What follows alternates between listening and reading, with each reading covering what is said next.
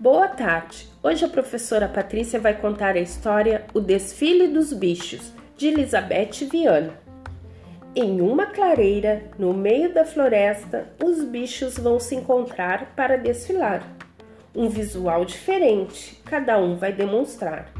E o mestre de cerimônia dessa festa já avisa com o microfone na mão.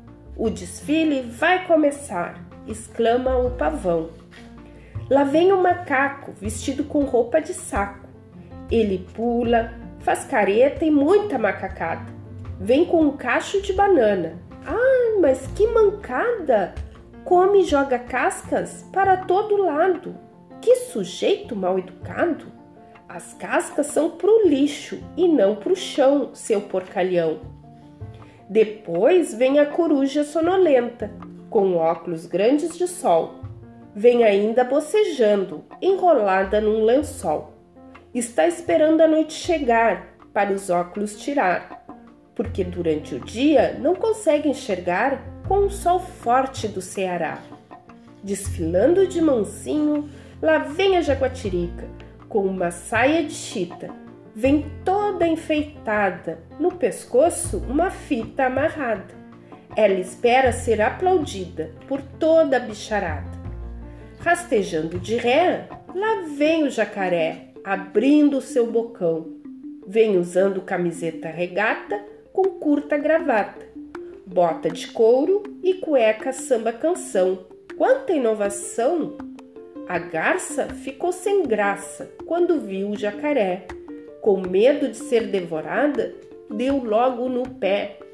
Agora vestida com saia de flores, com pétalas de muitos tamanhos e cores, a pequena cobra coral desfila seu olhar fatal, seu visual listrado e floral até que não ficou mal. Lá chega o cavalo, vem de longe a galopar, por onde passa faz um escarcel, correndo atrás do seu chapéu, que o vento leva pelo ar. Desse jeito, como vai desfilar?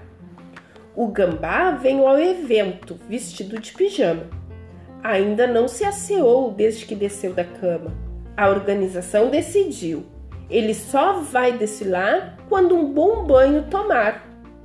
No desfile, o preá foi confundido com um rato que roeu a roupa do lampião. Ficou tão ofendido com aquela acusação que foi reclamar para o misterioso pavão. O desfile terminou com um ronco do trovão. A bicharada se espalhou na maior agitação.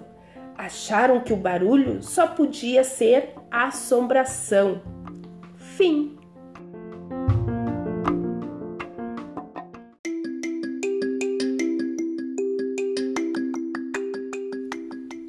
Boa tarde! Hoje a professora Patrícia vai contar a história O Cabelo de Lelê, de Valéria Belém.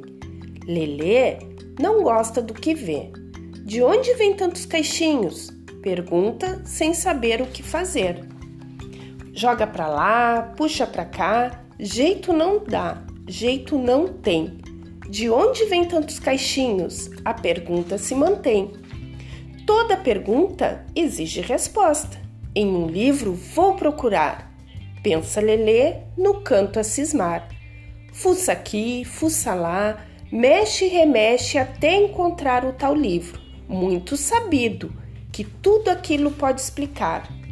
Depois do Atlântico, a África chama e conta uma trama de sonhos e medos, de guerras e vidas e mortes no enredo, também de amor no enrolado cabelo, puxado, armado, crescido, enfeitado, torcido, virado, batido, rodado são tantos cabelos, tão lindos, tão belos.